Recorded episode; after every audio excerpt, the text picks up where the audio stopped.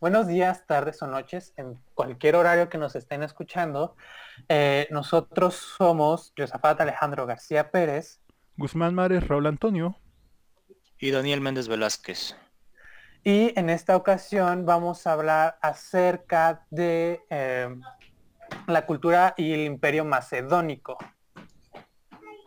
Sí, bueno, creo que para comenzar sería pertinente determinar por qué se le conoce como macedónico, Macedonia o macedonio. Se cree que deriva de maquetno, que significa alto o delgado en griego. Esta eh, descripción se utilizaba anteriormente para describir a los dorios, que son los antecesores de los macedonios que se conocen. Ahora bien, hay una discrepancia muy fuerte porque Robert S. P. Bikis que la morfología no puede ser griega porque el pueblo antecede al uso del griego que se conoce. Sin embargo, pues aún no se puede determinar el origen morfológico de Maquetno. Ahora bien, Tucídides, el historiador griego, describe por primera vez al pueblo macedonio en una compilación que hizo de descripciones de lo que rodea a Grecia y a las ciudades de Grecia. Él menciona que este pueblo era originalmente ganaderos y guerreros. Eran un conjunto de pueblos dispersos, cada uno con su propia monarquía y un desarrollo de masas bastante diversos. Ahora bien, cuando se empieza a crear y a consolidar como un imperio, por ahí del 730 antes de la era común, surge un mito de que ellos son descendientes de Macedón, uno de los hijos de Zeus. Entonces comienza una expansión territorial desde el 730 antes de la era común por presiones demográficas de los habitantes del norte de los Balcanes, ejercida principalmente por los cimerios que buscaban este territorio. Una vez que esto comienza, el imperio macedón comienza un proceso de contraconquista, ocupando la ciudad de Ematia, donde asientan su ciudad capital, Egas, posteriormente Pela, y esto comenzó un cambio cultural ya no solamente eran ganaderos, empiezan a usar agricultura dentro de su pueblo. La expansión macedonia termina aproximadamente en el siglo VI antes de la era común, y como un reino se constituyen formalmente hasta el siglo V. Tenían una extensión territorial de cerca de 30.000 kilómetros cuadrados. Pese a eso, su densidad poblacional era bastante baja por varios motivos, principalmente que cuando ellos conquistaban un territorio, con su autoridad, preferían o exterminar a la gente o expulsarlas del territorio para que se desplazaran hacia, otro, hacia otra posición geográfica. Ahora bien, también existía la posibilidad de que fueran asimilados por el imperio macedón, siempre y cuando aceptaran la autoridad del rey. Por esta razón, el imperio se divide en dos.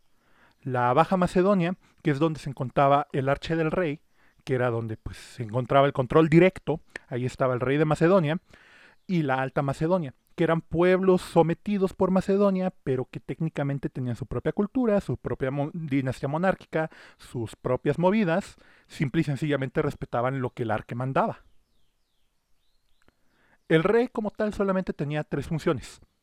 Consolidar las fronteras, garantizar estabilidad dinástica y controlar a las dinastías independientes de la Alta Macedonia. Ahora bien, luego de la conquista de Pieria en el siglo V, se hizo con un control de las minas de disorio. Esto genera que ellos se sienten todavía más como un imperio fuerte y comiencen a sacar minerales. Es en este mismo periodo cuando el pueblo macedonio comienza a vincularse por medio de leyendas al pueblo griego, en este caso con los héroes Heracles y Argos. También en este periodo surgen figuras como Herodoto y Helénico de Lesbos. Comienzan a participar en los Juegos Olímpicos y se vinculan con diversos centros ceremoniales de Grecia. Pese a todos los problemas dinásticos en la Alta Macedonia y conflictos con los persas, ilirias, atenienses y espartanos, logran mantenerse como un pueblo próspero e independiente. Es necesario también mencionar algunas partes de su cultura. Tenían la costumbre de un ritual de iniciación en el cual los jóvenes varones tenían que matar a un jabalí. En caso de no lograrlo, debían portar una soga en el cuello y no podían sentarse en la mesa del banquete. Se comunicaban por medio de un dialecto muy cercano al griego clásico y helenístico referido como griego ático, posteriormente koine.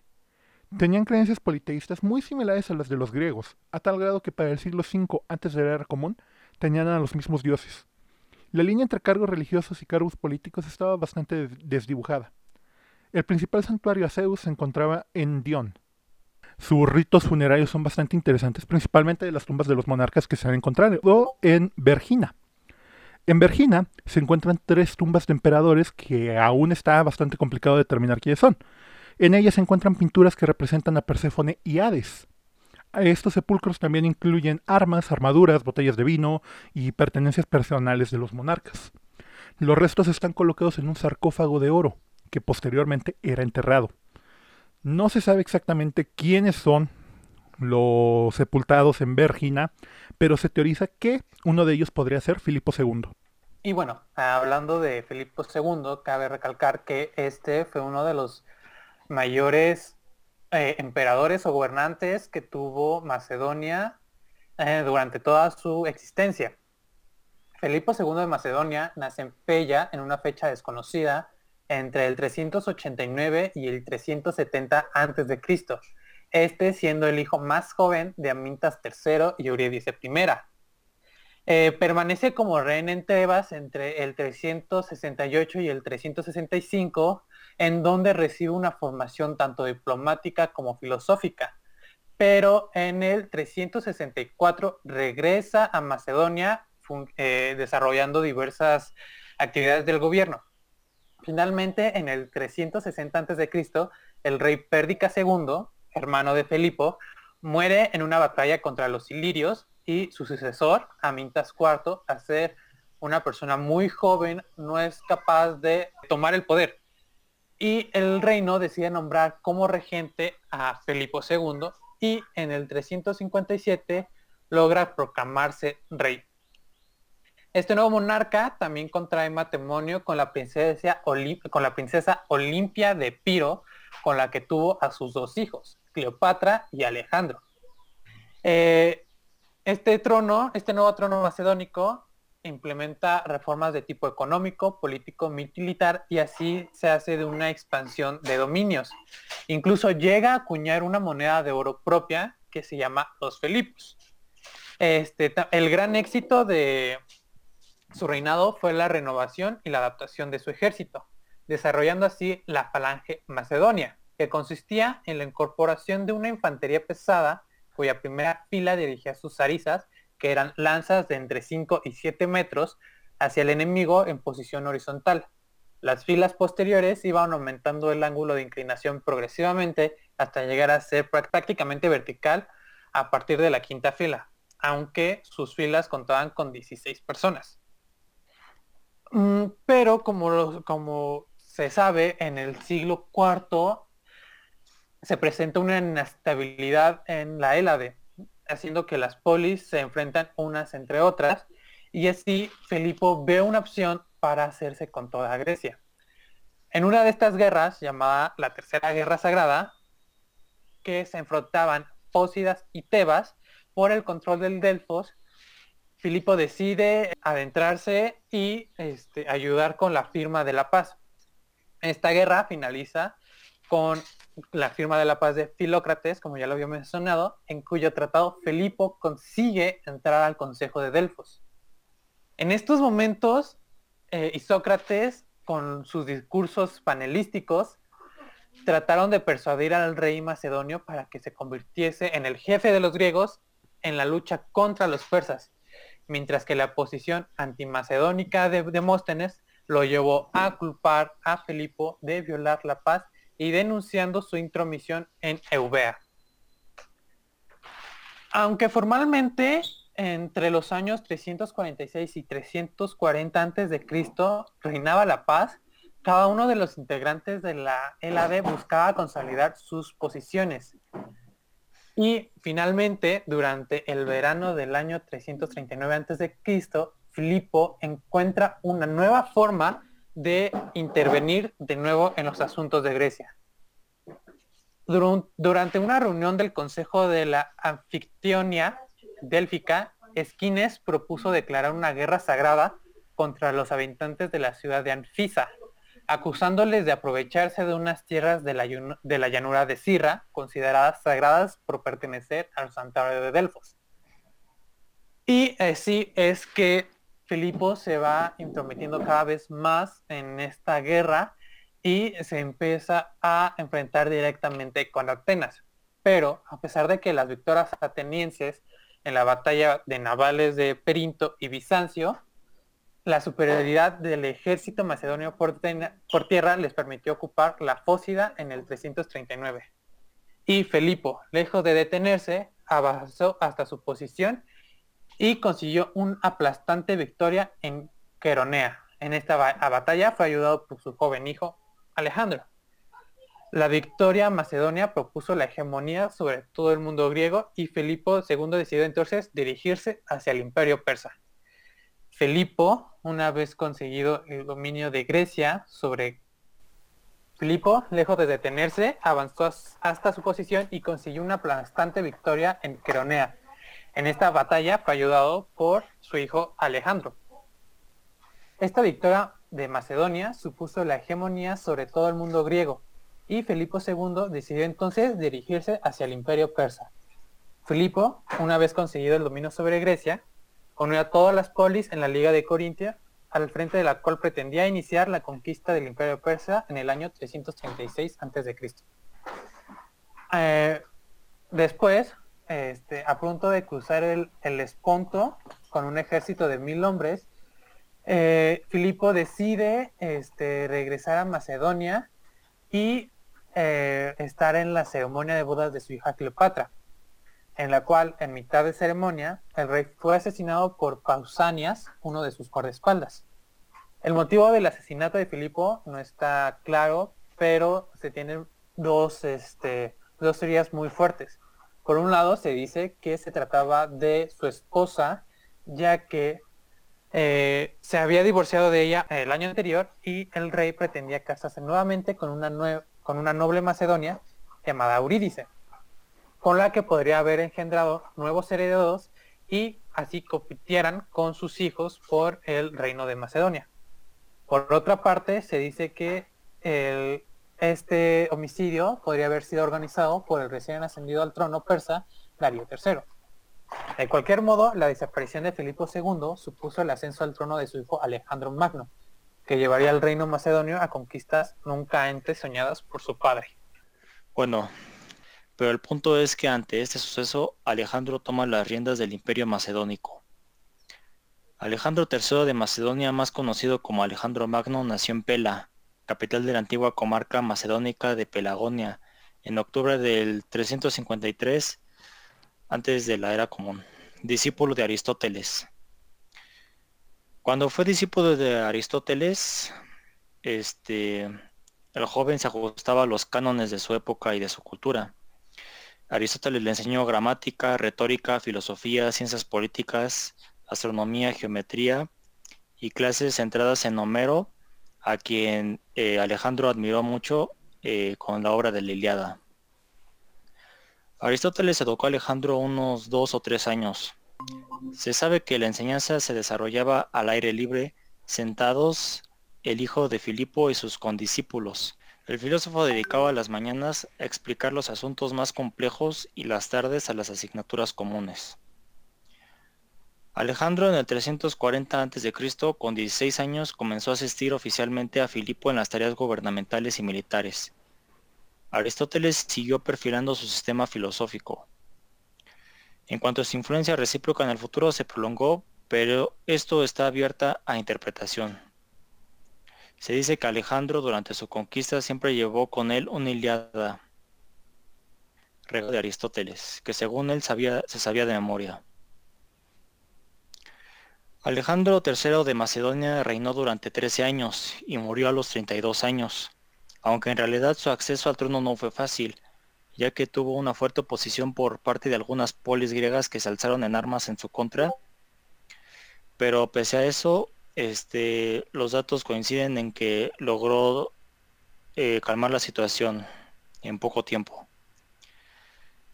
Reinó 13 años y durante este tiempo su imperio se extendió desde Grecia hasta el Valle del Indo por el este y hasta Egipto por el oeste, donde fundó la ciudad de Alejandría, fundador político de, fue un fundador político de ciudades. Alejandría sería la más famosa eh, de todas, ya que de ahí eh, fue nombrado faraón. De las 70 ciudades que fundó, 50 de ellas llevaban su nombre. A través de sus conquistas, sus reinados fueron los siguientes. Eh, rey de Macedonia del 333 a.C. al 323 a.C. Hegemenón de Grecia del 336 a.C. al 323 a.C. Faraón de Egipto 332 a.C. al 323 a.C. y rey de Media 330 a.C. al 323 a.C. Encaminándose hacia el norte de Siria en el otoño del 333 a.C., llegó a enfrentarse con el propio rey Aquemenida, Darío III en Isos. En esa batalla infligió una nueva derrota a las tropas persas, obligando al, gran rey a retirarse más allá del Éufrates. Empeñado en su campaña de conquista, llegó ante las puertas de la ciudad de Tiro, cuya larga resistencia reveló inútil, siendo castigada su población de forma ejemplar, al igual que la de Gaza. Y en el invierno del 332 a.C. había culminado ya la conquista de Palestina y se dirigía hacia Egipto. En la primavera del año 326 a.C. llegó a las riberas del Indo, grajeándose pronto del apoyo del rey Taxiles y de otros príncipes de la región del río Hidaspes, incluso en su enfrentamiento con el rey Poros, que dominaba la región que quedaba comprendida entre el Hidaspes y el río Asesines. Durante su ruta para perseguir a Besos llegó a Sogdiana y Bactriana, donde entabló una relación de confianza con la satrapa persa Artabazo II, con cuya hija la princesa Roxana se casó. Estrechó lazos con la aristocracia local, integró varios miles de iranios en el ejército y ese sería su compañía a partir de ahí en las campañas sucesivas. Su objetivo principal como rey fue siempre la conquista del imperio persa, iniciando así una gran contienda en el 334 a.C. con 40.000 hombres. Eh, lucharon en la conquista que finalmente alcanzó cuatro años después, convirtiéndose en la rey media y Persia. Sus famosas batallas son la batalla de Gaugamela, la batalla de Isos, la batalla de Queronea, batalla de Pelión y la batalla de Jajartes.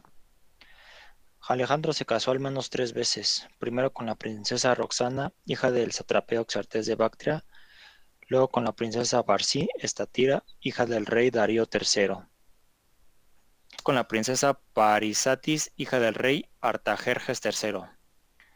En poco más de diez años Alejandro Magno había creado tras la estela de su padre uno de los imperios más grandes y poderosos del mundo antiguo.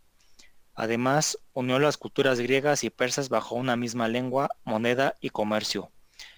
En sus últimos años, Alejandro siguió tratando de conquistar y unificar territorios. Conocida es la contienda en la que su ejército, tras 18.000 kilómetros totalmente exhaustos, se negaron a continuar y Alejandro no tuvo más opción que volver tras lo, tras lo ocurrido.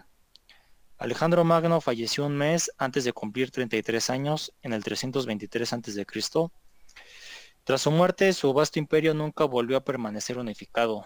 Ptolomeo, uno de sus sucesores, enterró su cadáver en Alejandría, hacia donde peregrinaron significativos personajes como Octavio Augusto y Julio César. Pero hasta hoy en día no se sabe el paradero de la tumba de Alejandro ni sus restos.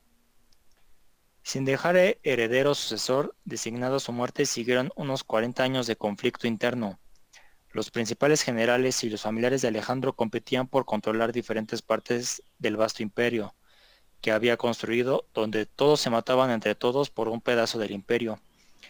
El imperio se repartió de la siguiente manera. Asia, para Antígono Monoftalmos, era el que tenía más poder y más extensión de tierras. Egipto para Ptolomeo, cuya dinastía fue la más estable de todas. Tracia y Asia Menor para Lisimaco, Babilonia y Siria para Seleuco de la dinastía Seleucida. Se entendía por Siria una enorme extensión de tierras que llegaban hasta la frontera con la India. Y Grecia y Macedonia para Casandro, dinastía antagónida, donde estos serían llamados los reinos helenísticos.